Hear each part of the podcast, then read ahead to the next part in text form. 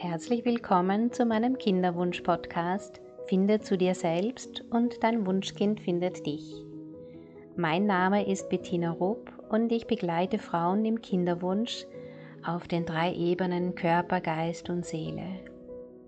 Meine herzliche Einladung an alle Frauen, die sich ein Kind wünschen, ist, die Kinderwunschzeit als Reise zu sich selbst zu sehen.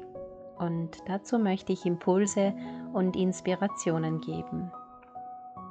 Wenn du erst ganz bei dir selbst bist, bist du entspannt, ganz in deiner Mitte und so kann dein Wunschkind dich finden. Herzlich willkommen zu meinem zweiten Interview mit Melanie Behran. Melanie ist Ernährungsberaterin nach der traditionellen chinesischen Medizin, TCM. Sie ist Touch for Health, Kinesiologin und sie bietet TCM, Ernährungsberatung und Kinesiologie in ihrer Seelenküche an. Melanie ist außerdem Mutter von zwei Söhnen. Herzlich willkommen, liebe Melanie. Vielen Dank für die Einladung. Danke, dass du dir Zeit nimmst. Heute geht es um die Ernährung in der Schwangerschaft. Mein Name ist Bettina Rupp. Ich begleite Frauen im Kinderwunsch in zwei Schritten. Finde zu dir selbst und dein Wunschkind findet dich. Und wenn Frauen im Kurs oder in der Begleitung schwanger werden, dann ist die erste Frage oder auch die erste Sorge, was hm, ist jetzt anders? Also was darf ich jetzt nicht mehr machen, was darf ich jetzt nicht mehr essen, was darf ich nicht mehr trinken? So, das wäre meine erste Frage. Und trotzdem habe ich nur die Bitte, dass du, Melanie, ähm, trotzdem nur mal ein paar Worte sagst zur TCM, so ein bisschen, was da die Merkmale dazu sind. Ja, die traditionell oder eigentlich die chinesische Medizin ähm, ist je nach Aufzeichnung zwischen 3.000 und 5.000 Jahre alt. Ähm, also eine sehr alte Wissenschaft, sage ich jetzt mal. Es ist eine Erfahrungswissenschaft, also das ist über Jahrtausende sozusagen gesammelt von den früheren Heilkundigen und weitergegeben und aufgeschrieben worden bis ins äh, jetzige Zeitalter sozusagen. Mhm.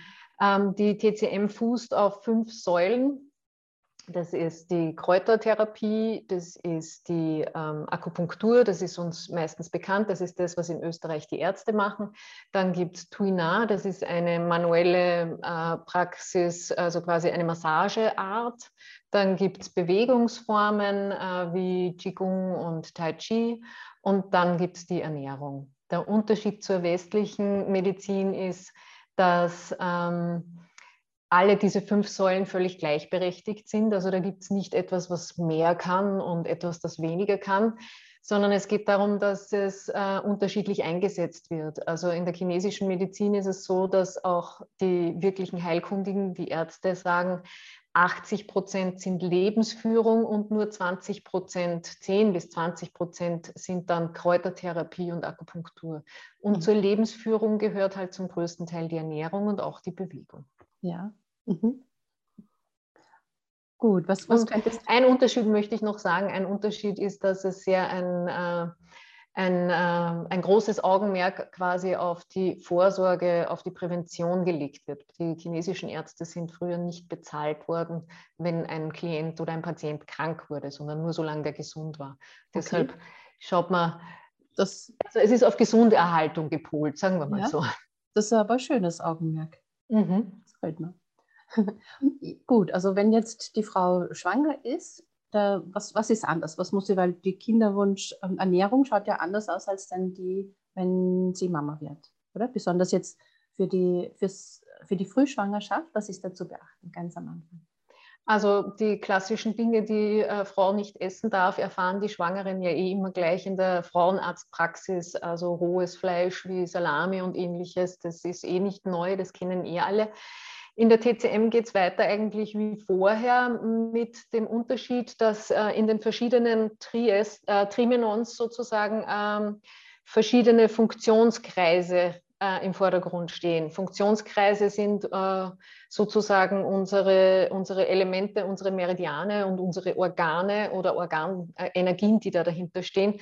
Und im ersten Trimenon ist es die Niere. Das habe ich im letzten Podcast, glaube ich, erklärt, dass die Niere sehr stark für die Empfängnis zuständig ist. Ja. Und die ist auch im ersten Trimester sozusagen ganz, ganz wichtig. Ähm, ich möchte da zuerst was sagen, was gar nicht Ernährung ist. Okay. ähm, die Niere äh, gilt in der chinesischen Medizin so ein bisschen wie unsere Batterie. Dort ist diese vorgeburtliche Essenz gespeichert. Da ist das, ja, unser vorgeburtliches Qi, äh, ja, unser, unsere Batterie sozusagen. Mhm. Und ganz wichtig ist es, diese Batterie zu, wenn möglich sogar aufzuladen, aber sie vor allem nicht zu stark zu entladen. Das heißt, ähm, es ist alles gut, was der Entspannung, ähm, der Ruhe, des bei sich selbst Bleibens äh, irgendwie dient. Und es ist nicht förderlich, ähm, sich den totalen Stress zu machen und ähm, über seine Verhältnisse zu leben. Und oft ist es halt so, dass da in der Arbeitswelt null ähm, Rücksicht ja. drauf genommen wird. Ja. Und darauf würde ich wirklich verstärktes Augenmerk legen. Ruhen, wenn äh, es sich so anfühlt, als dass man ruhen müsste. Mhm. Was die Ernährung betrifft, bleiben wir einfach bei der bekömmlichen Zubereitung unserer Speisen und wir nähern uns so gut wie möglich. Also alles, was uns wirklich auch nahrhaftes, ähm, Säfte stärkendes bietet. Mhm. Und, und wieder das warme Frühstück. Genau, da ja? bleiben wir dabei. Also das, das bleibt mal alles gleich.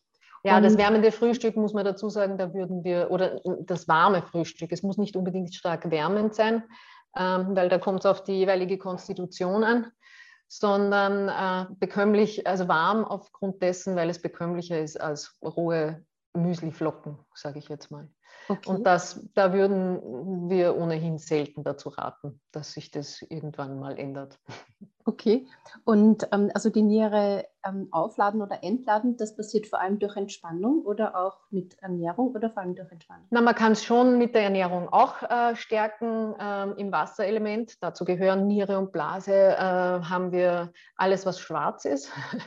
also okay. schwarze Bohnen zum Beispiel, okay. schwarzer Sesam ist super. Ähm, generell Hülsenfrüchte und alles, was aus dem Meer kommt. Aber da muss man halt auch aufpassen mit der Schwermetallbelastung. Mhm. ähm, und äh, bei den Hülsenfrüchten muss man halt aufpassen, dass sie auch wirklich bekömmlich sind. Wenn jetzt, wie es oft vorkommt, in der Schwangerschaft da die Kälte ein bisschen zunimmt im Bauch, weil ja da zusätzliche Substanz entsteht sozusagen, dann kann es auch sein, dass die stark Blähungen verursachen und dann muss man das auch nicht essen. Also wichtig ist einfach wirklich das zu essen, was man wirklich gut verdauen kann und wo man sich möglichst viel rausholen kann. Kraftsuppen, da würde ich ohnehin dabei bleiben, genau. Mhm. Okay. Also im ersten Trimenon vor allem auf die Niere schauen und achten. Dann, wie geht es weiter im zweiten Trimenon? Was ist da? Welches Organ ist da wichtig? Da sind wir in unserer Mitte, in unserem, genau in unserem Verdauungstrakt sozusagen. Mhm. Da sind wir im Näheren. Also da sind wir ja nicht mehr so im Aufbauen, weil nach zwölf äh, Wochen ist ja das kleine Menschlein in unserem Bauch so gut wie fertig. Da muss es jetzt wachsen und sich noch ausbilden. Mhm. Das heißt, wir sind im Näheren und da sind wir wieder genau im Gleichen. Ähm, wir sind bekömmlich, wir stärken uns und wir, wir ähm, essen wenig Rohkost, ähm, wenig rohe Säfte. Ähm, ja, und bleiben dabei, die Mitte zu stärken, indem wir suppiges, saftiges, soßiges, getreidiges, äh, eintopfartiges, äh, geschnetzeltes, wenn man Fleisch isst und solche Sachen isst. Okay, also Säfte ähm, sind nicht empfehlenswert. Was ist, wenn man das so. Na, immer, man kann schon Säfte trinken. Ja. Man kann jetzt, wenn man, weiß ich nicht, gern Apfelsaft trinkt, dann verdünnt man den 50-50, aber nicht nur. Dann trinkt man halt ein Glas oder zwei okay. Gläser. Aber oder Gemüsesaft oder so halt, gibt auch. Ja, würde ich mit heißem Wasser aufgießen. Okay. Weil das Rohkost ist. Also Gemüsesäfte mhm. sind aus mhm. chinesischer Sicht, es gibt jetzt Frauen, die wahnsinnig viel Hitzen haben und ja. die auch eine wirklich gute Verdauung haben, die können schon einen Gemüsesaft trinken. Erfahrungsgemäß ähm, ist es oft so, dass die Verdauung in der Schwangerschaft eh nicht unbedingt das tut, was man haben will, dann würde ich wieder auf die Bekömmlichkeit achten. Es ist wieder sehr, es ist wieder sehr schwierig, allgemeingültige Vorgaben zu geben, mhm, ähm, weil es halt sehr individuell ist, wie die Grundkonstitution bei der Mama ist. Mhm. Was ähm, bei Kräutern gibt es da was zu beachten, welche Kräuter gar nicht mehr gehen oder welche Kräuter vielleicht empfehlenswerter sind? Also alles, was verdauungsfördernd ist, sowas wie Fenchelkümmel, Anis, äh, äh, Kreuzkümmel, Kurkuma und solche Dinge sind super. Mhm. Ähm, aufpassen würde ich mit sehr scharfen Sachen, ja. äh, weil die halt einfach wehenfördernd sein können. Also alles, was so Chili, Pfeffer, aber das ist auch allgemein bekannt eigentlich. Ja. Mhm. Ähm, ich würde auch nicht besonders bitter nehmen, weil das halt trocknend wirkt. Also alles, was sehr bitter ist, äh, so diese klassischen Lebertees oder, oder ja. solche Sachen, die wirken stark äh, trocknend auf unsere Säfte und unsere Säfte können wir gut brauchen. Ja, und dann gibt es halt eh den Himbeerblättertee. Was die Chinesen oft machen zum Ende hin, ist äh, mit Süßholzwurzel zu arbeiten. Ähm, aber das würde ich immer nur in Abstimmung mit der Hebamme machen. Da würde ich jetzt ungern Empfehlungen geben. Mhm. Und ähm, dieses äh, nicht scharf und nicht bitter, das gilt auch für das erste Trimenon, oder? Ja. Ja, für ja. die ganze Schwangerschaft. Das würde ich, ja. Mhm. Genau. Gut, und welches Organ in der dritt, im, im dritten Trimenon? Die Leber. Die Leber. Okay. Die Leber speichert unser Blut und die Leber ist für alle Übergänge zuständig auch. Also die ist mhm. ja dafür zuständig, dass unser Qi gleichmäßig im Körper fließt mhm. und somit ist es auch für alle Übergänge. Und damit der Übergang quasi von einer neuen oder eigentlich zehn Monate dauernden Schwangerschaft zur Geburt gut funktioniert, ähm, äh, kümmern wir uns um die Leber, die ist auch zuständig, gemeinsam mit der Niere dafür zuständig, dass die Venen ausgelöst werden, wenn es soweit ist. Ähm, bei die der Leber, Leber und die Niere. Genau, die sind, sind zuständig. zuständig. Hm? Okay. Die sind zuständig dafür, mhm. dass, die, dass die Wehen starten, dass die Geburt okay. startet sozusagen. Mhm. Die Leber ähm, speichert auch unser Blut und ähm, deshalb ist auch alles, was trocknend ist, nicht besonders äh, toll. Also so Reiswaffeln, Toastbrot, Cracker sowieso, aber das ist eh nicht bei der bekömmlichen Ernährung dabei. Okay. Äh, und äh, was man auch sagen, das hat jetzt auch wieder nicht mit der Ernährung zu tun, was man auch sagen muss, die, Lehre, äh, die Leber reagiert sehr, sehr empfindlich auf Druck. Auf Druck, den man sich selber macht, Druck, den okay. man von außen kriegt. Mhm. Deshalb ist es auch immer, ähm, ja, wie soll ich sagen, ein Ärgernis für mich, wenn den Frauen immer schon mit Einleitung gedroht wird, bevor mhm. noch überhaupt der Termin irgendwie da ist. Ja. Weil äh, die Leber emotional auf Druck nicht besonders gut reagiert. Das heißt, Entspannung. Auch da ist mhm. Entspannung äh, angesagt und da würde ich wirklich eine gute Hebamme empfehlen oder eine gute Begleitung, wie, wie du das auch machst, dass man sich da nicht wahnsinnig machen lässt, sondern das schafft, abperlen zu lassen. Das beim ersten Kind ist es immer noch schwieriger. Ich habe das selber erlebt, beim zweiten Kind hätte man keiner mehr irgendwie reinreden können. Mhm. Aber ja. da ist es super, wenn man jemanden an seiner Seite hat. Das ist, glaube ich, so das Aller, Allerwichtigste. Mhm. Okay. Was mag die Leber besonders? Gibt es irgendwas? Die Leber mag Sellerie okay. zum Beispiel. Die Leber mhm. mag Sellerie sehr gern als ähm, ähm, Stange, als, als Knolle in Suppen. Ähm, ähm, ja, sie mag alles, was das Blut stärkt, mag sie gerne. Und ähm, normalerweise eben auch bitter manchmal. Das kommt darauf an, ob die Feuchtigkeit im Körper sehr überwiegt. Aber ähm, da wäre ich eben vorsichtig, wie gesagt, mit mhm. den Säften. Und wenn du Sellerie sagst, dann äh, aber gekocht wieder, die gekocht. Ja, in der Suppe, in Eintöpfen. Ja. Nichts roh. Ja. Nichts roh. Nee. Mhm. Also ja, wie gesagt, wenn es jemand gut verträgt, dann auch roh. Dann kann man auch die Sellerie ähm, ähm, Knolle, so zu, äh, Stange knabbern. Mhm. Mhm. Okay. Ähm, gibt es Tipps bei Übelkeit oder gibt es da. Mhm. Ja? Ähm, ja, da kommt es darauf an, es gibt zwei verschiedene Arten von Übelkeit. Die eine Übelkeit ist die Morgenübelkeit. Mhm. Das ist dann die Schwäche in der Mitte. Äh, da, fühlt man sich, ähm, da fühlt man sich oft so ganz elend und eher schwach. Äh, da ist es Stärkendes, Wärmendes meistens, das hilft. Also ähm, wieder warme Kraft brühen und solche Sachen. Mhm. Ähm, ganz generell hilft oft eine Kleinigkeit vor dem Aufstehen schon bereit liegen zu haben. Da bin ich zum Beispiel für so Energiekugeln oder sowas ganz äh, gern zu haben. Was auch den, den Blutzucker. Oder? Ja, genau, ja. Aus, aus mhm. Trockenfrüchten mit Nüssen, die, die man gerne als Stillkugeln nachher auch nimmt, zum Beispiel. Okay. Äh, weil Kochen oder da, wenn man einen sehr äh, tollen äh, Ehemann oder Partner an seiner Seite hat, dass einem der schon das gekochte Frühstück ans Bett bringt, das wäre überhaupt das Schönste. Das genau. Ähm, und dann gibt es noch die andere Übelkeit, das ist mehr so wellenartig äh, auch oft mit Sodbrennen, da ist dann, steht mehr die Leber im Vordergrund. Äh, da ist es meistens mit Hitze verbunden und da geht es dann eher darum, Erfrischendes zu sich zu nehmen. Also da geht es dann darum, eben keinen Ingwer zum Beispiel zu verwenden. Ich meine, mit dem Ingwer sollte man eher ein bisschen vorsichtig auch sein, aber das könnte zum Beispiel bei der, bei der schwachen Mitte schon helfen. Ähm, und bei, bei der Leberübelkeit, sage ich jetzt mal, wäre es gut, äh, erfrischend zu essen. Da nimmt man dann erfrischende Gemüse wie Zucchini zum Beispiel oder, oder auch Tomaten, wenn man die kocht oder Gurkensuppe oder sowas kann dann helfen, wenn das, wenn das gegessen wird. Mhm. Es ist ja oft, also ich habe die Erfahrung gemacht, bei meinem ersten, beim zweiten war es nicht ganz so arg dass mir sowieso alle sagen hätten können, was gesund ist. Es, es sind nur manche Sachen gegangen, weil ich habe sehr stark mit Übelkeit gekämpft bis okay. zum fast sechsten Monat. Mhm. Okay. Ja. Also oft ist es dann eh dann hat man seine Lieblingsspeisen. Bei mir wäre es zum Beispiel auch so trockenes Brot gewesen und ich habe dann halt einfach versucht, immer eine Suppe dazu zu trinken. Mhm. Also, und wenn es nur eine klare Brühe ist, die man in einer Tasse daneben hat, wenn man trockenes Brot mit irgendeinem Aufstrich, weil es auch schnell gehen muss, weil man arbeiten muss, dann ist es immer gut, sowas dabei zu haben, damit man die Saftigkeit im Magen sozusagen auch unterstützt. Mhm, okay. Nochmal, wenn du schwache Mitte sagst, da meinst du die die Verdauung ist eigentlich Verdauung. schwach. Also die, das Milchchi nennen wir das. Ja, okay, das, ist, das ist, das ist eben der Funktionskreis Erde, der vor allem im zweiten äh, Trimenon dann äh, vorherrscht auch.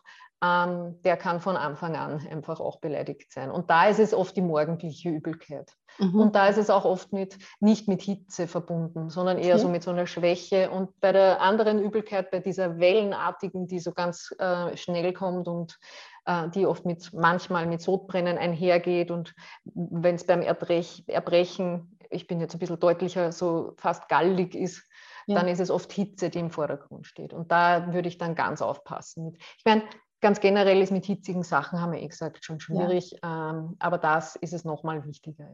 Mhm, okay. Zucchini, Pilze, Tomaten, Gurken, sowas ist eher, geht eher in die, in die kühlende, erfrischende mhm. Richtung. Mhm. Mhm. Okay. Genau. Beim, bei Bluthochdruck gibt es da Tipps? Auch, auch, also bei Bluthochdruck ist das es, also da würde ich vor allem Akupunktur empfehlen, ja. weil das was ist, was sehr schnell hilft. Mhm. Ähm, und auch alles, was warm und hitzig ist, vermeiden. Und alles, was einen aufregt, vermeiden, was meistens okay. schwierig ist, wenn die Schwiegermutter ins Haus kommt, aber ähm, ganz generell so in die Richtung. Mhm, mhm, okay. Aber da würde ich wirklich auch, also mit Bluthochdruck würde ich mich in Behandlung begeben und auch gern mhm. mit einem TCM-Arzt, der mhm. dann mit Akupunktur das oft sehr schnell in den Griff kriegt. Okay, mhm, super. Das ist, Bluthochdruck ist aus chinesischer Sicht das, das Yang, das nach oben geht. Und das ist meistens, weil in der Mitte eine Art Stagnation ist die ja quasi allein durch die Hürde des Kindes, die da in der Mitte ist, da ist. Ja. Und das kann, dann lässt sich das nicht mehr gescheit absenken und äh, das geht mit Akupunktur eben schön in seine Bahnen zu leiten. Mhm, gut. Ähm, geschwollene Beine? Was kann, Ödeme, ja. ja. Ödeme sind ein gutes Thema, die hatte ich auch. Okay. Also mein Geheimtipp war Spargel, wenn es die richtige Saison ist. Also Spargel ist voll super. Ich habe immer, wenn meine Beine immer größer wurden, am Abend eine riesige Portion Spargel gegessen. Dann bin ich in der Nacht viermal aufs Klo gegangen und in der Früh waren sie wieder ganz schlank. Okay. Und was es sonst noch gibt, ist Gerstenwasser. Gerstenwasser. Äh, Gerstenwasser, da muss man aber auch vorsichtig sein, weil es auch gleichzeitig trocknet. Dennoch kann es eine gute Abhilfe schaffen, auch vor allem, wenn es ganz viel Druckgefühl schon ist in den Beinen und so. Da weicht man 100 Gramm Gerste in kaltem Wasser ein über Nacht. Das schüttet man dann weg, also nur das Wasser, und setzt dann mit frischem, einem Liter frischem Wasser wieder an und kocht die Gerste, bis sie weich ist. Das dauert ungefähr 45 Minuten bis eine Stunde. Und dann gießt man das Wasser in eine Thermoskanne und trinkt es über den Tag verteilt. Da kann man auch zum Schluss in der letzten Viertelstunde eine Scheibe Zitrone dazu tun, dann ist es noch schmackhafter. Ähm, und genau, aber das halt nicht jeden Tag und literweise. Mhm, okay. Jetzt fällt mir gerade nur ein, ähm, wenn, weil du vorher gesagt hast, einleiten, gibt es da Hilfe, wenn, wenn man das Baby einladen möchte, dass es dann kommt?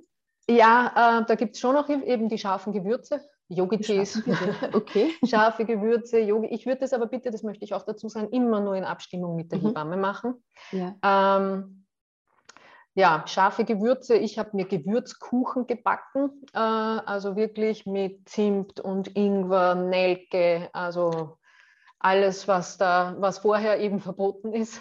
Mhm.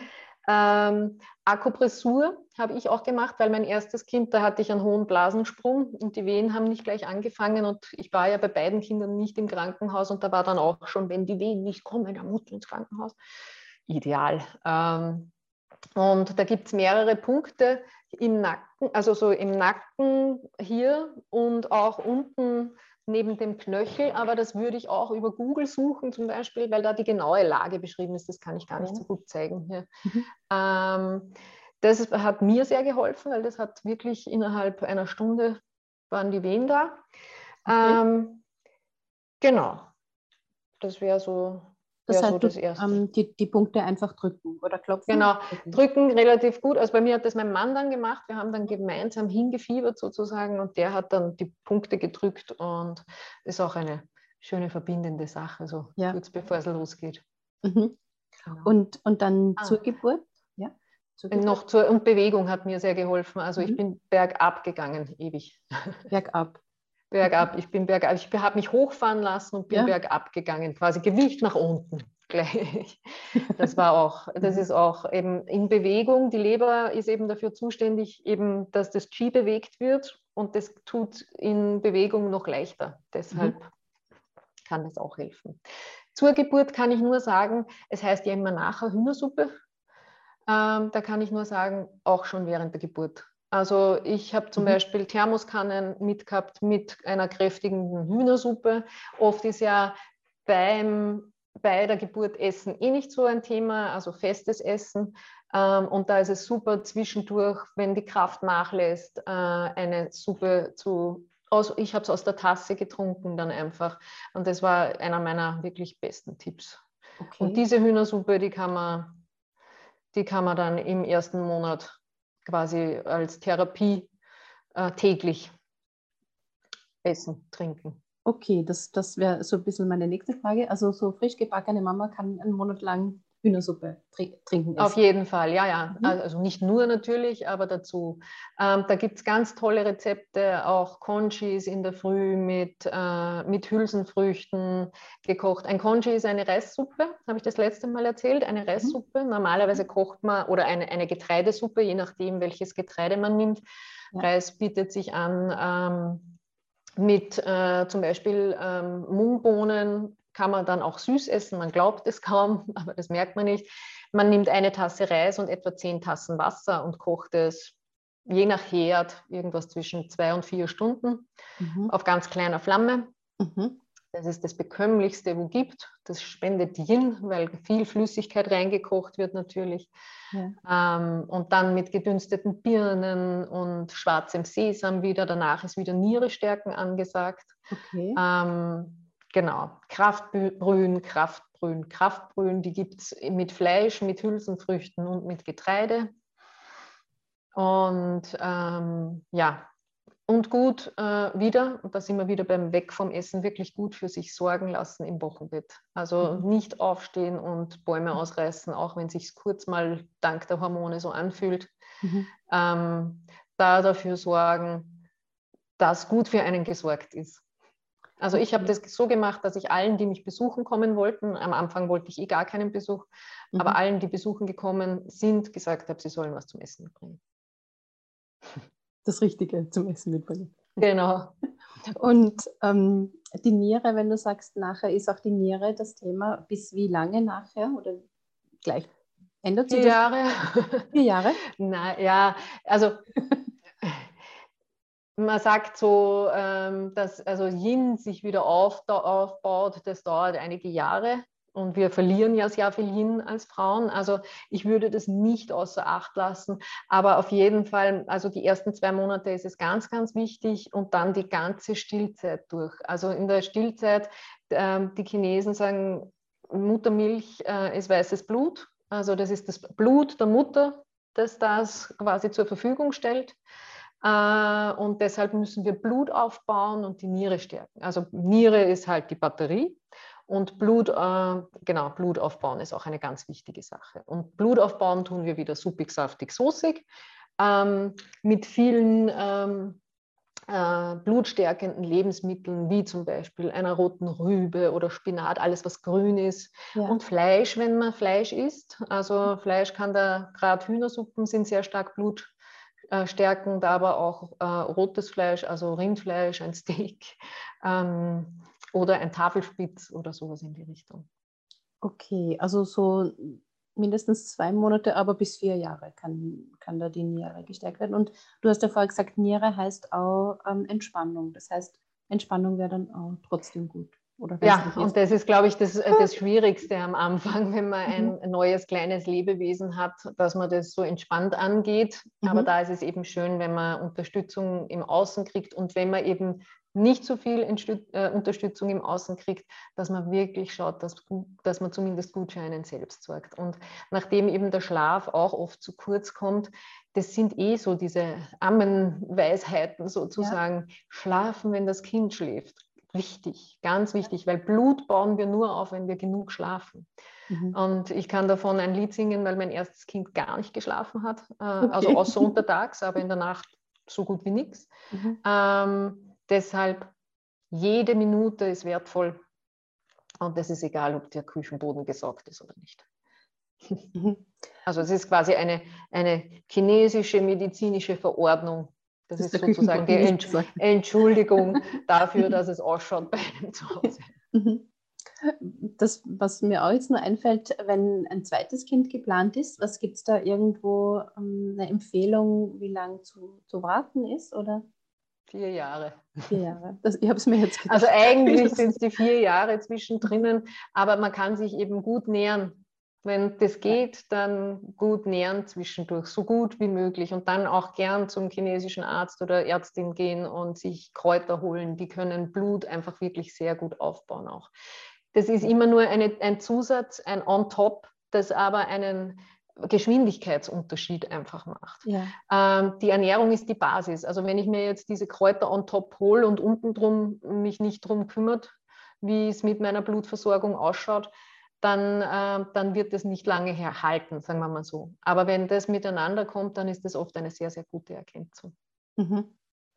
Und gibt es auch eine Empfehlung, wann, ähm, wie lange zu stillen oder wann mit Beikost, Beikost zu beginnen oder wie man das wie, das, wie man das gestalten kann?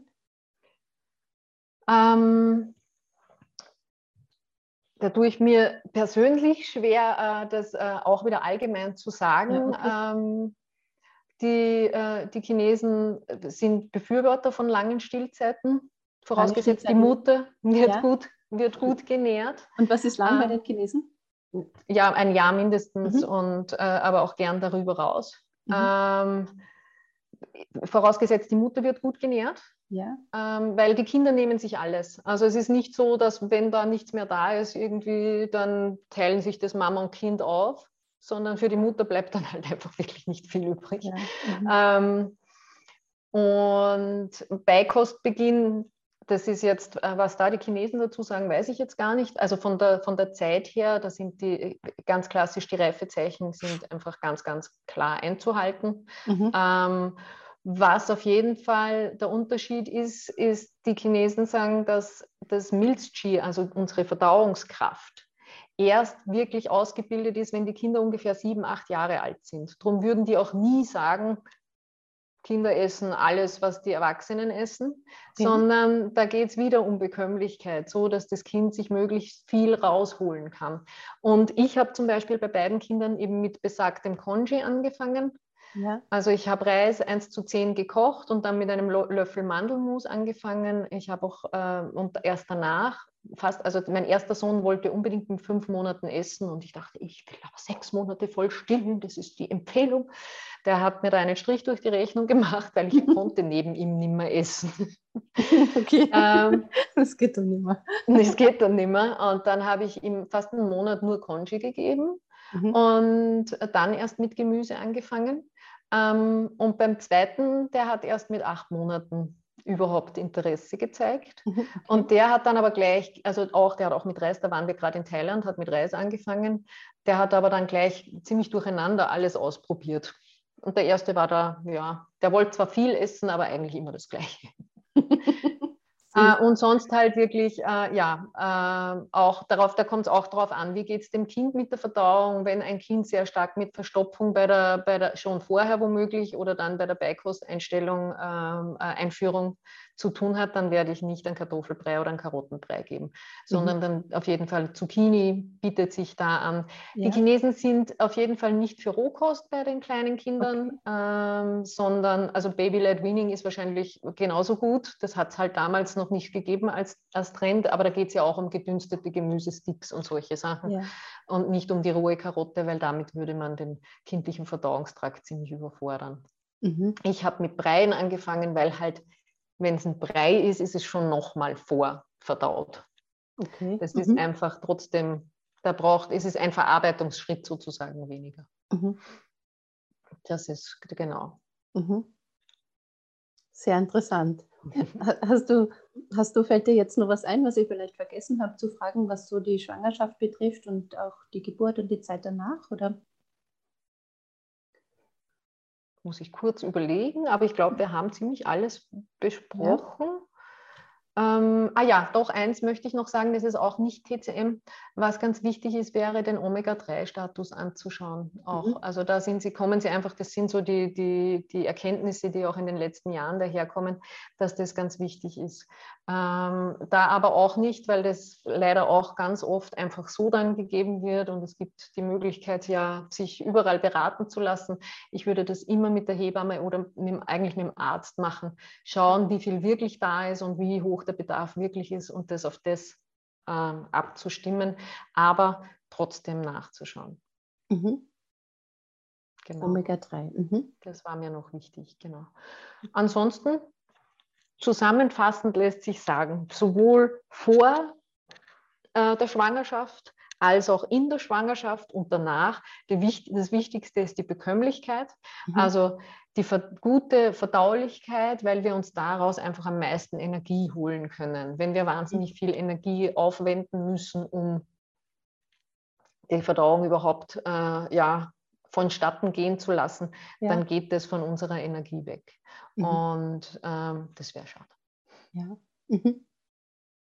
Gut, vielen herzlichen Dank, liebe Melanie, für deine vielen wertvollen Informationen. Sehr, sehr und, gerne. Und für das schöne Gespräch.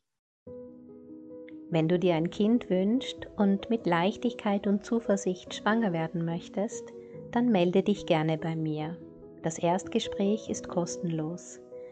Du kannst dir einen Termin auf meiner Seite www.ichselbstsein.at buchen. Ich mache den ganzen Tag nichts anderes, als Frauen dabei zu helfen, schwanger zu werden.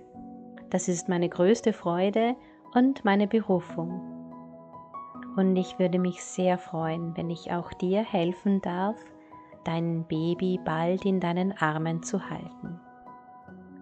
Wir hören uns in der nächsten Episode. Alles Liebe.